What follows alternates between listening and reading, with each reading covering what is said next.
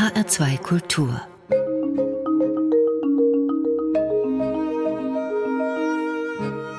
Doppelkopf am Tisch heute mit der Psychologin und Therapeutin Dr. Sandra Konrad. Gastgeber ist Hans-Jürgen Mende. Frau Dr. Konrad, danke schön fürs Kommen. Danke für die Einladung. Sind Menschen mit ihrer Ausbildung eigentlich glücklicher, weil sie so wissen, wie der Hase läuft so mit den Menschen? Absolut. Also ich glaube, der Vorteil bei Psychotherapeuten ist, dass wir vielleicht ein bisschen schneller die Kurve kriegen, wenn wir selber in Konflikte geraten, weil wir hoffentlich an einem bestimmten Punkt besser verstehen, was passiert. Ich kenne einen Zahnarzt, der geht zu wildfremden Menschen und sagt ihnen, was denn gemacht werden müsste am Gebiss. Machen Sie das auch? Ach, das wäre, glaube ich, ziemlich unsympathisch, meinen Sie nicht auch? Nein, aber die Frage ist natürlich, ob Sie jetzt laufend Menschen beurteilen und äh, beobachten und sich dann sagen, ah, der hat dies, der hat das, mit dem müsste man mal darüber sprechen. Absolute Katastrophe. Ich will ja auch mal frei haben, oder? Also das können Sie trennen? Naja, ich kann jetzt, glaube ich, nicht meinen äh, wie soll ich sagen, mein Wissen oder mein Hirn irgendwo äh, abgeben, wenn ich irgendwo in einen Raum komme. Aber wenn ich mich abends mit Freunden treffe, dann treffe ich mich abends mit Freunden, dann bin ich da als Privatperson. Und das ist ja auch in einer therapeutischen äh, Situation habe ich die Erlaubnis nachzufragen. Das ist mein Job, auf bestimmte Dinge hinzuweisen. In einer Freundschaft oder in einem privaten Treffen wäre das total unangemessen und frech. Aber wenn man sie jetzt neu kennenlernt, also wenn ich sie jetzt treffen würde und sie würden mir erzählen, was sie machen, dann würde ich erstmal ein bisschen beklommen. Okay. Erleben Sie das manchmal? Dann erzählen Sie mir mal, wovor haben Sie Angst? Dass Sie mich durchschauen. Ja, dann ist es jetzt ja sowieso schon zu spät. Nein, aber kennen Sie solche Reaktionen, dass Menschen auf einer Party sagen, ah, die erzähle ich lieber nichts mehr? Oh, ja, früher, also vor vielen, vielen Jahren. Ich glaube, das hat sich total geändert. Ich glaube, die Leute sind heute sehr viel entspannter, was Therapie, Psychologie angeht, als früher. Ganz im Gegenteil, ich erlebe Leute eher als sehr interessiert. So, oft wird mir dann irgendwas erzählt. Mensch, was hältst du davon und was könnte da passiert sein? Aber auch da sage ich dann, so, ich habe heute frei. Sie haben in Hamburg eine Praxis als Einzel- und Paar- und Familientherapeutin. Was überwiegt dann in Ihrer Arbeit? Es ist eigentlich ziemlich gleichwertig aufgeteilt. Drittel, Drittel, Drittel. Das ist auch für mich das Spannende. Ich finde es total toll. Also mit Einzelklienten ist es eine ganz, ganz andere Arbeit als mit Paaren, wo ich vor allen Dingen moderiere und schaue, dass ich übersetze, dass ich gucke, was für Konflikte stehen im Raum und wie, wie kann das Paar das schaffen, sich wieder ruhiger zu begegnen, sich wieder liebevoller und wertschätzender zu begegnen. Und dann mit Familien habe ich diese transgenerationale Komponente mit drin. Das ist auch für mich total spannend und für die Familien dann, wenn, wenn es ihnen gelingt zu verstehen, was sich vielleicht über mehrere Generationen übertragen hat und was da immer noch wirkt und wenn das aufgelöst werden kann. Also ich ähm, bin super dankbar für meinen Job. Ich finde den immer noch äh, für mich ganz hervorragend ausgesuut. Gibt es da noch Dankschreiben und Weihnachtsgeschenke? Von Patienten oder von Nein, das dürfte Klienten? ich auch gar nicht annehmen. Das würde ich auch nicht annehmen. Das wäre auch äh, äh, da, ja, aber was ich schon bekomme, ist ab und zu mal, äh, auch noch Jahre später, vielleicht mal eine Postkarte von einem Paar, was vielleicht in einer ganz schlimmen Krise war, oder von Familien, die dann vielleicht zu Weihnachten wirklich nochmal schreiben, Mensch, danke, dass Sie da vor, was weiß ich, wie vielen Jahren uns da geholfen haben, die Kurve zu kriegen. Doch, das kriege ich schon ab und zu, da freue ich mich dann auch drüber. Ich habe gelesen über Sie, dass Sie eine systemische Therapeutin sind. Was heißt denn das? Mhm. Also bei der systemischen Therapie schauen wir nicht so sehr auf die Defizite des Individuums, sondern wir schauen e-, eher auf die Beziehungen, in denen bestimmte Probleme oder auch Symptome entstanden sind. Und dann schauen wir halt, in welchen Beziehungen wird es aufrechterhalten und wofür ist dieses Symptom vielleicht auch gut. Zum Beispiel, wenn ein Jugendlicher plötzlich verhaltensauffällig wird, wenn der vielleicht ganz aggressiv wird oder anfängt zu klauen und von der Polizei immer wieder aufgegriffen wird, dann würde ich nicht gucken, was ist mit diesem Kind, mit diesem Jugendlichen falsch, sondern ich würde schauen, okay, was ist denn bei euch in der Familie gerade passiert? Und dann kann es sein, dass die Eltern mir erzählen, ja, wir haben wahnsinnige Eheprobleme, wir stehen kurz vor der Trennung. Aha, das heißt, die Symptome, also das Verhalten des Kindes, dient dann dazu, vielleicht die Ehe zusammenzuhalten. Oder wir könnten rausfinden, dass die Mutter mir erzählt, wissen Sie was, hier gibt es ein Geheimnis, das weiß niemand, unsere Kinder sollen das nicht wissen. Mein Mann, wir sagen, der ist auf, auf irgendeiner langen Reise, der ist aber gerade im Gefängnis. Und der Sohn, inszeniert quasi unbewusst dieses Geheimnis. Oder es kann sein, dass der Vater äh, in Haft ist und der Sohn weiß das und zeigt über dieses Verhalten die Loyalität zum Vater. Also es gibt immer wahnsinnig viele Gründe, die so ein Problem oder Verhalten haben kann. Und da machen wir uns dann auf die Suche, wofür dient dieses Problem, was soll das zeigen. Und oft nehmen Menschen ganz viel eigenes Leid in Kauf, um das System, also in dem Fall um die Familie zu stützen. Es ist ein sehr modernes, ein wissenschaftlich erforscht und fundiertes Therapieverfahren. Es ist sehr kreativ, es ist klientenzentriert, es ist lösungsorientiert und ressourcenorientiert. Also zum Beispiel, es gibt keine Hierarchie, wie zum Beispiel in der Analyse, wo ja schon noch so ist, der Therapeut ist der Allwissende und da geht es ja auch darum, dass man die Abhängigkeiten der Kindheit nochmal durchspielt. Und in der systemischen Therapie Therapie ist das sehr auf Augenhöhe. Es ist sehr, also ich nenne meine Klienten auch bewusst, so, also, ne, wir sagen nicht Patienten, wir gucken nicht auf den Krankheitsgehalt, sondern wir schauen eben auf den Menschen und auf die Ressourcen und Fähigkeiten und Stärken, die, sie, die dieser Mensch hat. Also zum Beispiel eine typische Frage, die in der systemischen Therapie gestellt wird, wenn jemand mit einem für ihn sehr schweren Problem kommt, dass ich frage, wo gibt's Ausnahmen? Wo erleben mhm. Sie Ausnahmen von diesem Problem? Und dann entsteht gleich eine ganz andere Denkweise. Dann überlegt mein äh, Klient zum Beispiel, ach ja, stimmt. Also wenn meine Frau so oder so mit mir redet, dann muss ich nicht so reagieren. Oder manchmal bei bestimmten Situationen habe ich eine ganz andere Standing oder fühle mich viel sicherer oder gerate nicht in diesen inneren Konflikt. Und schon hat er eine andere Brille und sieht, wo er was gut macht und dann können wir darauf aufbauen. Sandra Konrad, wir haben Sie natürlich gefragt, welche Musik wollen Sie hören in der Sendung? Und Sie haben sich ausgesucht als ersten Titel Once I Was Loved von Melody Gardou. Warum dieses Stück? Weil das ein Stück ist, wenn wir jetzt zuhören, da geht es um das, was wir Menschen alle brauchen. Wir wollen geliebt werden und wir wollen lieben. Und wenn wir das ganz früh erfahren, dann äh, ist das für unsere Bindungsfähigkeit, für unser Selbstwertgefühl das allergrößte Geschenk.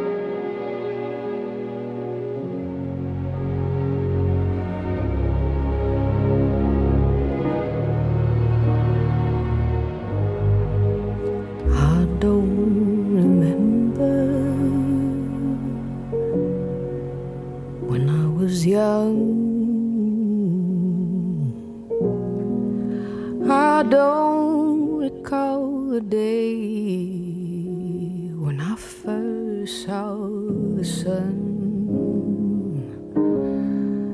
But what I am certain, what is enough, is just to remember that once, once I.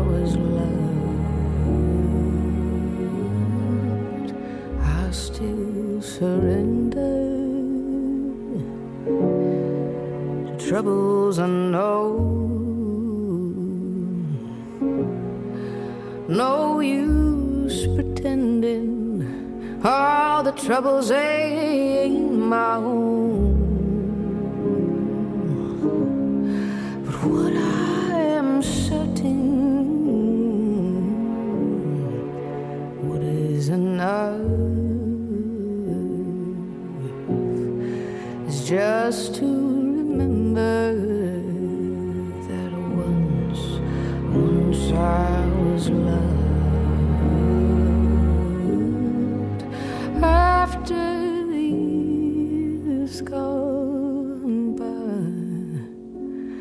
what amounts to the years in a life. What have we come to when we reach our final days? If we can surrender.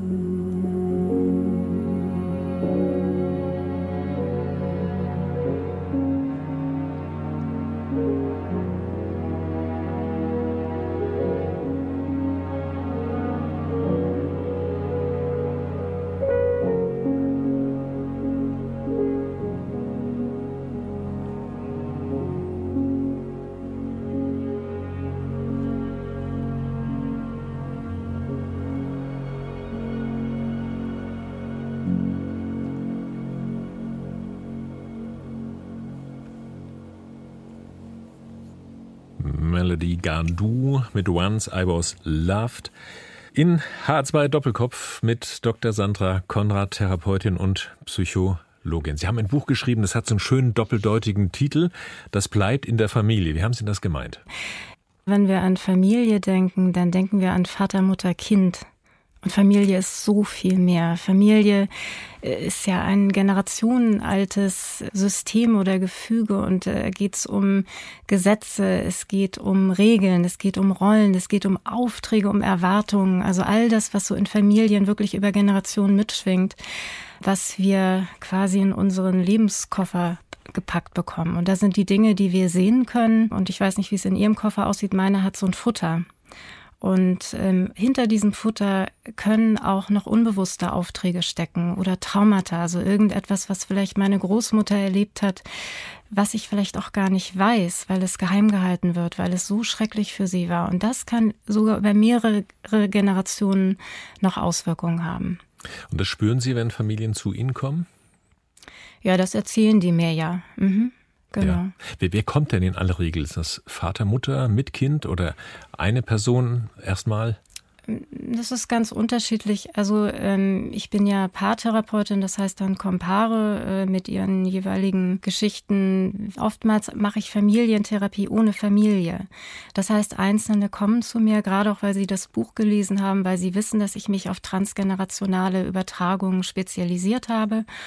Und die sagen dann, da gibt es irgendwas in unserer Familie, ich verstehe das nicht oder ich bin so blockiert oder ich habe ein Lebensgefühl, was sich aus meinem Leben gar nicht erklären lässt und ich möchte es gerne verstehen.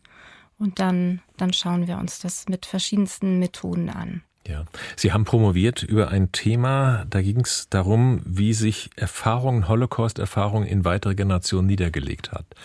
Wie, wie, wie, kann man sich das vorstellen? Welche Traumata gibt es, die dann auch ein oder zwei Generationen weiterhin noch wirkmächtig sind?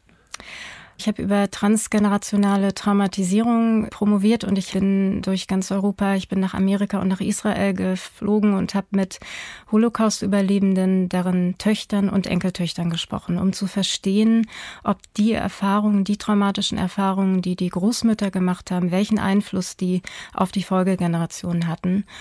Und das war wirklich ganz dramatisch und meine Erkenntnisse äh, decken sich mit groß angelegten Studien, nämlich dass das Trauma in der zweiten und dritten Generation noch deutlich spürbar ist. Zum Beispiel habe ich eine Enkeltochter gehabt, die gesagt hat, sie hatte in einem bestimmten Alter Angst gehabt zu duschen. Mhm. So, und jetzt würde man denken, ähm, wie kann denn das sein? oder ähm, Frauen äh, der dritten Generation, die sagten, sie können sich nicht anstellen, sie können sich in keine Schlange anstellen und auf Essen warten. Oder Frauen der zweiten Generation, die gesagt haben, wenn ein uniformierter Polizist an ihr vorbeigeht, dann kriegt sie eine Panikattacke. Und wir können das so erklären, also traumatische Erfahrungen einer Generation sind hoch ansteckend. Das heißt, die gehen quasi über Bindungserfahrung, auch über Genetik, über das Verhalten der Eltern, über erzählte und ganz für mich spannenderweise auch über nicht erzählte Geschichten. Gehen die quasi in die Gefühlswelt der Kinder über und die Kinder erahnen die Gefühle oder übernehmen auch zum Teil die abgespaltenen Gefühle der Eltern die sie nicht halten konnten, die so äh, furchtbar waren. Wir wissen das aus den Traumastudien. Seit einigen Jahrzehnten werden die gemacht. Und wir können das wirklich direkt beobachten, wie diese Traumatisierung weitergehen. Und das ist auch ganz aktuell für uns sehr, sehr wichtig, weil es gibt ja weltweit äh, viele, viele Millionen Geflüchtete, die allerschwerste Trauma erlebt haben. Und es ist ganz wichtig, dass wir auch heute schauen, wie können wir diese Menschen versorgen, wie können wir sie psychologisch versorgen, so dass eben diese Traumatisierung nicht gleich ungehindert wieder weitergeht. Kann man sowas mit einer Reset-Taste zurücksetzen oder kann man eigentlich nur lernen, mit diesem Ding im Bewusstsein dieses Problems umgehen zu können? Also beim Trauma ist ja das Problem, dass traumatische Erfahrungen oft abgespalten werden. Das heißt, die werden ähm, irgendwo in uns verkapselt und wir versuchen da nicht hinzufühlen. Und dann gibt es irgendwie äh, Triggermomente, also irgendetwas, was uns im Hier und Jetzt daran erinnert. Und dann äh, bricht dieses alte Gefühl wieder über uns äh, zusammen. Und um damit umzugehen, wissen wir heute, ist die Phase nach einer Traumatisierung absolut entscheidend. Das heißt, wenn jemand etwas Schlimmes erlebt hat, muss das nicht bedeuten, dass diese Person eine posttraumatische Belastungsstörung, so nennen wir das, wenn, wenn so ein wirklich äh, ganz, ganz viele schlimme Symptome auftreten. Das muss gar nicht entstehen, sondern wenn diese Person sozialen Halt erfährt, vielleicht auch Therapie, wenn das eingeordnet wird, wenn diese Person aufgefangen wird in ihrem Schmerz und äh, das verbinden kann, das Vorher mit dem Trauma, mit dem Nachher, dann gibt es eine Möglichkeit, damit gut zu leben. Wie weit können Sie denn tätig sein? Wann muss sozusagen der Psychiater ran oder der Arzt oder der, der Staatsanwalt? Es gibt ja sicherlich so Grenzgebiete, in denen man als Psychologin, als Therapeutin sagen muss, da komme ich nicht weiter. Also der Unterschied zwischen äh, Psychologie und Psychiatrie ist, dass ich als Psychotherapeutin Therapie anbiete und als Psychologin aber keine Medikamente gebe. Das macht dann der Psychiater. Also wenn jetzt jemand zu mir kommt oder anrufen würde und sagen würde, ich habe eine sehr schwere Depression, ich schaffe es gar nicht mehr aus dem Bett aufzustehen, ich habe äh, suizidale Gedanken, das ist ein Punkt, wo ähm, wir aus Studien wissen, dass es da sinnvoll wäre, wenn sowohl Medikamente gegeben werden als auch Therapie gemacht wird. Also das ist dann das Mittel der Wahl. Ich habe jetzt das Wort ähm, Staatsanwalt deswegen genannt, weil es gibt ja auch Familien, in denen Kindesmissbrauch stattfindet. Mhm. Und auch das ist ein Trauma, das wahrscheinlich ein Leben lang weitergezogen wird. Mhm. Unterliegen Sie Schweigepflicht oder könnten Sie jetzt hingehen und könnten sagen, den zeige ich an? Nein, ich unterliege äh, Schweigepflicht. Das ist jetzt äh, sehr schwierig, das zu erklären. Also wenn mir jemand sagen würde, morgen plane ich XY umzubringen, ich habe die Waffe schon besorgt und ich das Gefühl habe, dass das ein realer Plan ist und ich die Person nicht davon abhalten kann, dann ist meine Schweigepflicht aufgehoben, um eine in der Zukunft liegende äh, Straftat zu verhindern. Also wenn Sie aber jetzt nachträglich etwas erfahren, dann habe ich Schweigepflicht. Ich. Oder eine Klientin, das hätte ich beinahe mhm. wieder Patientin gesagt, eine Klientin erzählt Ihnen dies oder das oder Sie spüren einfach in dieser Familie ist sowas vorgefallen? Dann habe ich Schweigepflicht und in so einem Fall ist es äh, mein Auftrag, meine Klientin zu begleiten und sie in jedem Punkt zu begleiten, wo sie hingehen möchte. Es gibt ja auch Menschen, die sagen, in meiner Kindheit ähm, ist, hat Miss Missbrauch stattgefunden und ähm, ich möchte keinen Kontakt mehr haben. Ist das überhaupt in Ordnung? Darf ich das überhaupt? In Missbrauchsfamilien herrscht oft eine kranke Loyalität. Also was ich eher sehe, ist in Missbrauchsfamilien, ist, dass es häufig so ist, dass die Kinder Schwierigkeiten haben, sich zu lösen und vielleicht sogar noch ihre eigenen Kinder in Gefahr bringen, weil sie ja in diesem Krankensystem aufgewachsen sind, wo der Vater und auch die Mutter als stille Zuschauerin, also Mittäterin, das Kind nicht geschützt hat. Das heißt, diese Menschen sind aufgewachsen mit dem Gefühl, es gibt keine Grenzen, ich bin Eigentum meiner Eltern und dann wird es auch schwierig, die eigenen Kinder zu schützen. Sie, hm. Sie wühlen ja da so auch in den Eingeweiden einer Familie. Kann das auch passieren, dass Sie die Wut abbekommen? Also wie so Polizisten, die irgendwie einen Streit schlichten sollen und dann plötzlich äh, selbst angegriffen werden? Das kann durchaus passieren und das ist aber gar nicht schlecht, weil dann können wir in einem sehr sicheren therapeutischen Setting die Wut bearbeiten. Äh, nehmen wir an, eine Klientin, die extreme Probleme hatte, die Wut ihrer Mutter zu zeigen. Wenn die auf mich wütend sind, dann schrei ich, äh, wenn die auf mich wütend wird, dann, dann sage ich Hurra, komm, sag mir, was hat dich geärgert? Worauf bist du wütend? Dann macht sie das erste Mal die Erfahrung, dass sie wütend sein darf und jemand sitzt da, bleibt bei ihr, bleibt wertschätzend bei ihr, guckt sich mit ihr die Wut an und dann kann sie die Wut durcharbeiten und loslassen und macht zum ersten Mal die Erfahrung, ich darf fühlen, was ich fühle, es ist berechtigt. ich darf alle Gefühle haben, die ich in mir trage. John Lennons Mother haben Sie sich ausgesucht. Ja, das ist für mich ein ganz wichtiges Lied, um zu erklären, ähm, was in Familien passieren kann, auch über Generationen hinweg. Also John Lennons Vater war Matrose, der war meist abwesend und seine Mutter hat ihn als Fünfjährigen zu ihrer Schwester gegeben, wo er aufwuchs. Den, der Kontakt zum Vater brach dann auch wohl über viele Jahre ab. Und erst als John Lennon 17 war, gab es wieder eine Annäherung an seine Mutter. Und zwar kurz bevor sie an einem Autounfall starb. Und John Lennon, für ihn war das ein sehr, sehr großer Schmerz. Er hat später in Interviews immer wieder gesagt, er hat seine Mutter zweimal verloren und dass das ein sehr schweres Trauma für ihn war und ähm, dass ihn diese Zeit sehr bitter gemacht hat. Und er war 30, als er Mother veröffentlichte. Und es ist, Sie werden es gleich hören, das ist ein ganz herzzerreißendes Lied, in dem er nach seinen Eltern ruft und sich gleichzeitig von ihnen verabschiedet. Und er sagt in einem Konzert, die meisten Leute denken, das ist ein Lied über meine Eltern. Aber es ist ein Lied über 99 Prozent aller Eltern. Egal ob lebendig oder halbtot.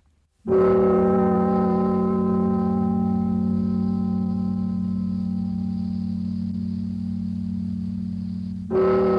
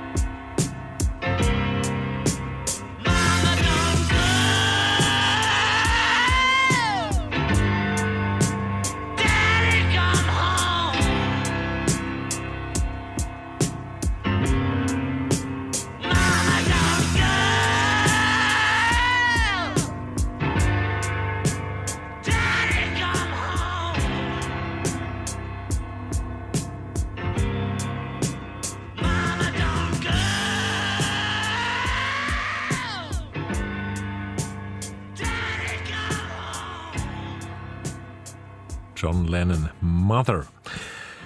H2 Doppelkopf heute mit der Psychologin und Psychotherapeutin Sandra Konrad. Frau Konrad, Ihr Buch heißt Das bleibt in der Familie. Untertitel von Liebe, Loyalität und uralten Lasten. Was ist denn normal in einer Familie an Problemen und wo beginnt ein Problem so groß zu werden, dass man professionelle Hilfe annehmen sollte? Also, wir haben es ja eben gehört, John Lennon hätte dringend professionelle Hilfe annehmen sollen. Ich finde dieses Lied so irre. Man hört ja am, am Ende wirklich den Fünfjährigen, der nach seiner Mama und seinem Papa schreit. Seine Wunde, dass er die Eltern so früh verloren hat, das hat sich in der nächsten Generation wiederholt, weil er es offensichtlich für sich nicht bearbeitet hat. Das war ja ein sehr kreativer Versuch, es zu bearbeiten mit seinen Liedern, auch mit diesem Lied. Aber als John Lennon seinen ersten Sohn äh, bekam, wie nennt er ihn? Er nennt ihn Julian nach seiner Mutter. Also da sehen wir wieder die Sehnsucht. Und äh, er kümmert sich äh, nicht wirklich um ihn. Er verlässt ihn, als sein Sohn Julian fünf Jahre alt ist. Also genau in dem gleichen Alter, als er von seiner Mutter verlassen wurde. Und ähm, dann, äh, und das ist jetzt nochmal eine ganz besondere Tragik, äh, stirbt John Lennon, als sein Sohn Julian 17 Jahre alt ist. Also da haben wir wirklich diese glasklare transgenerationale Wiederholung, die ich so faszinierend finde und unter der Menschen und auch Familien über Generationen eben wirklich leiden können. Äh, diese Übertragung, kann man die unterbrechen? Kann man die, die löschen? Also man kann zumindest verstehen, was irgendwann mal passiert ist und was irgendwann mal Sinn gemacht hat, aber was heute vielleicht keinen Sinn mehr macht. Also in dem Moment, wo mir klar wird, ja, da gibt's irgendwie Rituale oder Traditionen oder Gesetze, die vor mehreren Generationen unbedingt notwendig waren, damit die Familie erhalten bleiben kann. Aber heute machen die keinen Sinn mehr. Und wenn Menschen das verstehen, das ist der erste Schritt zur Loslösung. Und was dann wichtig ist, also bevor ich diese transgenerationale Komponente mache, also das kann ich nicht in der ersten Sitzung machen. In der ersten Sitzung kommen Leute und haben echt ein dickes, fettes Problem, was sie besprechen wollen. Und ich frage, äh, mein erster Satz in der Therapie ist, was wünschen Sie sich? Was soll hier passieren, dass Sie nach einer oder mehreren Sitzungen nach Hause gehen und sagen, super, dass ich das gemacht habe? Das ist der erste Schritt, um, um eine andere Brille aufzusetzen, um zu gucken, es gibt Lösungsmöglichkeiten. Aber erstmal wollen die Leute auch erzählen, wo das Problem ist, wo sie gelitten haben. Und das ist ganz wichtig, dass erstmal Raum entstehen kann für die eigenen Wunden, dass die betrauert werden können, dass sie wütend darüber sein dürfen, was sie nicht bekommen haben. Und dann im Laufe so eines therapeutischen Prozesses ändern wir oder erweitern wir ein bisschen die Blickrichtung und gucken, okay, deine Eltern haben wirklich Mist gebaut an der und der Stelle, die haben vielleicht nicht genug Verantwortung übernommen. Aber was hat denn deinen Eltern gefehlt? In welcher Situation sind die aufgewachsen? Was, warum konnten die das nicht tun? Und oft konnten die das nicht, weil sie es selber nie bekommen haben. Also unversorgte Menschen werden zu unversorgenden Eltern oftmals. Und deswegen ist Therapie so wichtig, weil es oftmals der erste Ort ist, wo Menschen versorgt werden und wo sie ihre Wunden betrauern können und wo sie dann auch ein bisschen Heilung erfahren. Und dann eben das aufarbeiten und den Koffer der Kinder nicht so vollpacken, wie ihr Koffer vielleicht von den Eltern einst gepackt wurde. Ja. Lassen Sie uns mal positiv definieren. Was macht denn eine wirklich gute Familie aus? Eine, bei der Sie sagen, Glückwunsch. Also Goethe hat gesagt, Wurzeln und Flügel und das kann ich nur unterschreiben. Also Bindungsfähigkeit ist ganz, ganz wichtig. Also dass Kinder die Erfahrung machen, dass ihre Bedürfnisse prompt und feinfühlig äh, beantwortet werden.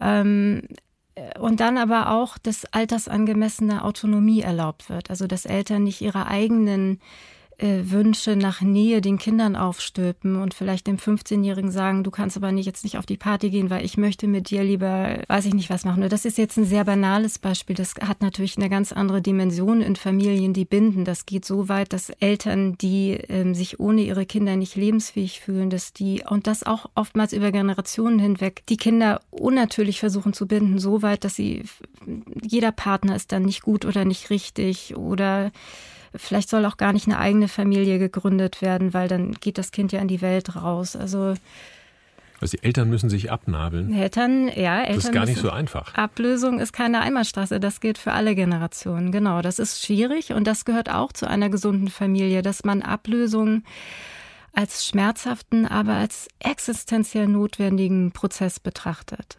Und bei dem Thema, was dann ja auch wichtig ist, wenn Sie fragen, gesunde, gute Familie, Konfliktfähigkeit. Darf ich Gefühle haben, die anders sind als deine? Darf ich Wünsche haben, die anders sind als die, die meine Familie für mich hat?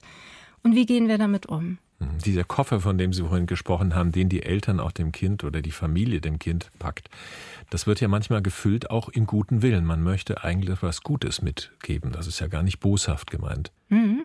Genau, da ist ja auch oft ganz viel Gutes drin. Also das soll ja auch drin bleiben im Koffer. Wie, wie erkennt man denn, wenn man den da auf den Tisch legt und sagt, ich guck mal, was da alles eingepackt worden ist, wenn man sozusagen selbstständig wird, wenn man erwachsen wird? Wie, wie erkennt Mhm. man denn, was belastet und was im Leben tatsächlich hilft? Das spüren wir ja alle ganz genau. Also ich gebe mal ein Beispiel zum Thema Aufträge. Es gibt ja ähm, leistungsbezogene Aufträge, die in Familien übergeben werden, aber auch emotionale Aufträge. Also sprich, bleib bei mir oder stör mich nicht, geh mal ganz schnell in die Welt raus. Bleiben wir mal bei den leistungsbezogenen Aufträgen, weil da erklärt sich das ganz leicht. Es gibt Aufträge, wenn die zu dem Kind passen, dann wird das Kind da keinen Leidensdruck ent äh, Also empfinden. Vater ist Arzt, Sohn muss auch Arzt werden. Genau, und wenn der Sohn sagt, ich habe ein wahnsinniges Interesse für Naturwissenschaften und ich möchte auch mit Menschen zusammenarbeiten und äh, Medizin fällt mir quasi in den Schoß, ja, wunderbar, dann äh, gibt's da kein Thema. Wenn aber dieser Sohn das Gefühl hat, ich schaffe das äh, kognitiv nicht, ich habe keine Lust, so lange zu lernen, ich möchte lieber Der ähm, Schreiner zum Beispiel sagt, ich arbeite gern mit Holz. Genau, das ist auch tatsächlich auch ein Beispiel in meinem Buch, wo es sehr dramatisch verlaufen ist. Und die Eltern lassen nicht los und die Eltern sagen, äh, geben ihrem Sohn so unbewusst zu verstehen, wenn du jetzt nicht äh, ne, un unsere Praxis übernimmst, dann bist du eigentlich nicht so viel wert. Dann haben wir dich eigentlich auch nicht mehr so lieb. Und eigentlich ist das fast, als ob du dein Leben verwirken würdest, wenn du jetzt Schreiner wirst statt Arzt. Aber das ist oft nicht so ausgesprochen. Oder? Genau. Diese Aufträge, die muss man in bestimmten Familien muss man manches gar nicht sagen und das wirkt trotzdem. Das kommt trotzdem beim Kind an. Und äh, Aber es könnte ja auch ein Missverständnis sein, Frau Dr. Konrad. ja, oder? und äh, das ist dann, darüber wird dann eben dass gesprochen. meine Eltern das Mhm. gar nicht wollen, aber ich selbst definiere das so. Ja, und dann ist es wichtig, einmal sich selbst zu positionieren und sich auch zu trauen, das mit den Eltern eben in diesen Konflikt zu gehen. Ne, Sie haben eben gesagt, es gibt doch so viele Sachen, man will eigentlich was Gutes für das Kind. Also wenn jetzt jemand will, dass das Kind Arzt wird, würde man ja nicht erstmal denken, oh Gott, was ist denn das für ein schrecklicher Wunsch, sondern es ist ja, warum nicht? Aber die Frage ist, passt es zum Kind und darf das Kind diesen Auftrag zurückweisen? Oder ist der so starr und an irgendwelche Bedingungen gekoppelt? Und wenn Aufträge zurückgewiesen werden können, ja gut, dann war es halt eine Idee der Eltern, die für das Kind nicht stimmt. Das ist dann genau die Konfliktfähigkeit, von der ich sprach. Oder auch, dass Eltern zurücktreten und sagen, das ist dein Leben, das ist deine Autonomie. Äh, bitte mach alles, was du möchtest. Wir unterstützen dich. Sie haben sich jetzt Musik von Astrid North gewünscht, die leider 2019 ja verstorben ist, eine So Soul-Sängerin traurig. aus Berlin. Lightning heißt das Stück. Mir fällt auf, kein klassisches Stück. Wie kommt denn das bei Ihnen? Wie kommt das bei mir? Sie haben gesagt, ich darf mir Musik aussuchen und ich habe Musik ausgesucht, die zum Thema Familie passt. Und bei Astrid North, das ist eins meiner absoluten Lieblingslieder. Ich bin ganz traurig, dass sie so früh gestorben ist. Und es gibt im, im Internet aber eine Aufnahme, wo sie das Lied in der Bremer Philharmonie singt. Und es ist ähm, etwas, was ich manchmal auch äh, Klienten empfehle, die ähm, Versagensängste haben, weil da passiert was ganz, ganz, ganz äh, also Schönes. Sie fängt an zu singen und versinkt sich. Dann hört sie auf und gibt den Fehler zu. Sie sagt, es tut mir leid, ich bin so nervös. Und das Publikum ist großartig. Es macht das Einzige, was man machen kann. Es fängt an zu applaudieren. Sie sammelt sich, fängt nochmal neu an zu singen, versinkt sich wieder. Und dann macht sie weiter. Und sie kommt mit jeder Strophe, die sie singt, mehr in den Text rein. Also am Ende ist sie Tränen überströmt. Und sie singt dieses Lied zu Ende. Also sie macht es wieder zu ihrem Lied. Und ich finde, das ist so ein schönes Beispiel. Das Lied geht über Verletzlichkeit, über Menschlichkeit. Und ihr Umgang damit, Fehler zu machen. Wir machen alle Fehler. Und es ist kein Problem. Wir stehen wieder auf und wir bleiben wir selbst. Es ist alles in Ordnung. Wir sind trotzdem liebenswert und die Welt mag uns.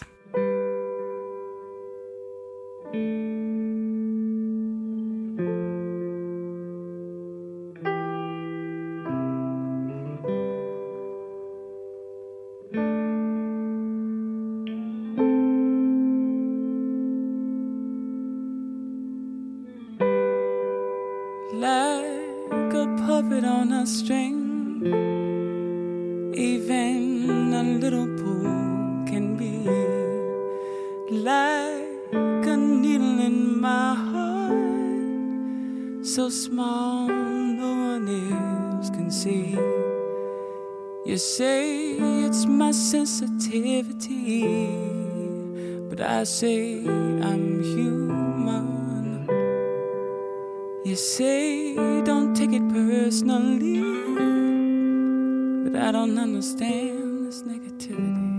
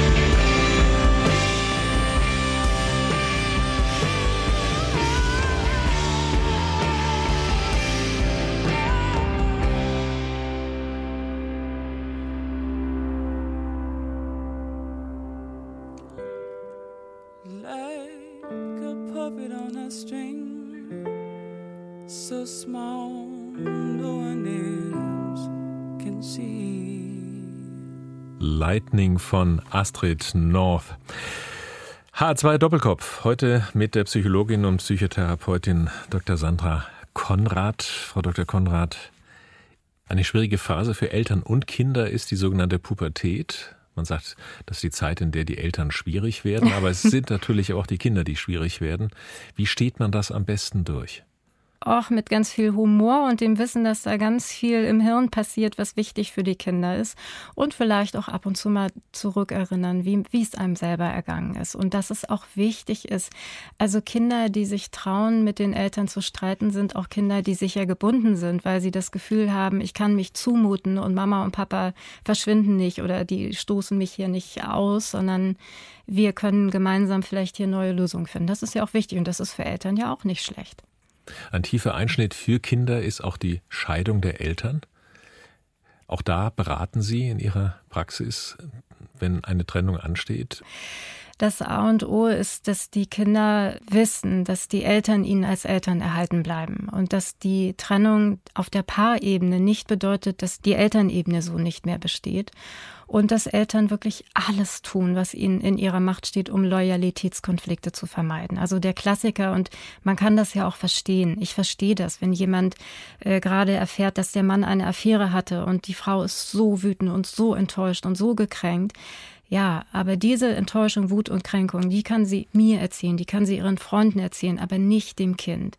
Also dieses dein Vater oder deine Mutter, jedes Mal, wenn Eltern dem Kind etwas Schlechtes über den Vater sagen, schädigen sie das Kind, weil das Kind ist zur Hälfte der andere Elternteil. Haben Sie das Gefühl, es wird zu schnell geschieden in Deutschland oder zu spät? Ich habe das Gefühl, dass viele Leute zu spät zur Paartherapie gehen, weil Konflikte sich dann schon sehr verschärft haben und chronifiziert haben. Wenn Menschen schon viel früher sich Unterstützung holen würden, dann wären das kurze Prozesse, wo vieles ganz leicht aufgelöst werden könnte. Es geht ja oft darum zu verstehen, wie diese Konflikte entstehen und dass da oft zwei gekränkte Kinder miteinander wirklich kämpfen, schon in Ritterrüstung und beide sehen nur die Wut und beide sehen nicht mehr das Kind, was eigentlich wirklich schreit, ich fühle mich nicht gesehen, ich fühle mich nicht geliebt, bitte sieh mich doch, nimm mich doch an. Da geht es auch ganz viel um kindliche äh, Mängel, kindliche Verletzungen, die dann in Paar, in erwachsenen Paarbeziehungen ausgetragen werden. Also insofern kann ich Ihre Frage nicht beantworten. Es gibt Menschen, die sehr leidensfähig sind und es gibt andere Situationen, da denke ich, och, interessant. Also die Fantasie, dass mit dem nächsten alles anders und besser wird, die löst sich ja so oft nicht ein, wenn ich meine eigenen Themen nicht bearbeitet habe. Sie erfahren ja viele auch sehr unschöne Dinge in Ihrem Beruf. Können Sie das so ablegen wie so ein Kittel oder nehmen Sie das mit nach Hause? Ja, das stimmt. Ich erfahre viele schwierige, ich bin viel mit Schmerz und, und schwierigen Situationen konfrontiert. Aber, und das ist mir wichtig, Therapie ist eben auch ganz viel Veränderung, ganz viel Wachsen, ganz viel auch Wege zu finden, wie es Menschen besser geht. Und insofern hält sich das sehr die Waage. Also sonst würde man das, glaube ich, auch gar nicht gut aushalten oder ich vielleicht würde es nicht so gut aushalten es wird in Therapie auch sehr viel gelacht. Also es ist nicht nur so, wie man sich das vielleicht vorstellt, dass die Leute kommen und eine Stunde durchweinen, das gibt es auch, oder sich anschreien, das gibt es auch. Aber es gibt eben, und das ist für mich sehr bewegend, auch diesen Fortschritt zu sehen, wie vielleicht ein ganz zerstrittenes Paar über ein paar Sitzungen hinweg plötzlich wieder sich auch anders anschauen kann, vielleicht sich sogar mal an die Hand nehmen kann, vielleicht sich wieder etwas Liebes sagen kann. Und wenn, no, wenn, wenn wir dann über, vielleicht über ein Jahr hinweg arbeiten, dass dann am Ende steht, wir haben unsere Ehe gerettet, wir haben so hart dran gearbeitet, ich verstehe jetzt besser, was ich ähm, machen kann, damit mein Mann mich versteht, damit meine Frau mich versteht. Also das ist total viel wert. Das ist, das nehme ich viel lieber mit nach Hause als das Negative. Das war HR2 Doppelkopf heute mit der Hamburger Psychologin und Therapeutin Dr. Sandra Konrad. Gastgeber war Hans-Jürg Mende. Vielen Dank fürs Zuhören. Aber noch sind wir nicht am Ende, sondern Sie haben noch einen Musikwunsch und zwar Falling Slowly von Glenn Hansard und Maketa Irklova. Dieses Stück haben Sie sich auch ausgesucht. Warum das?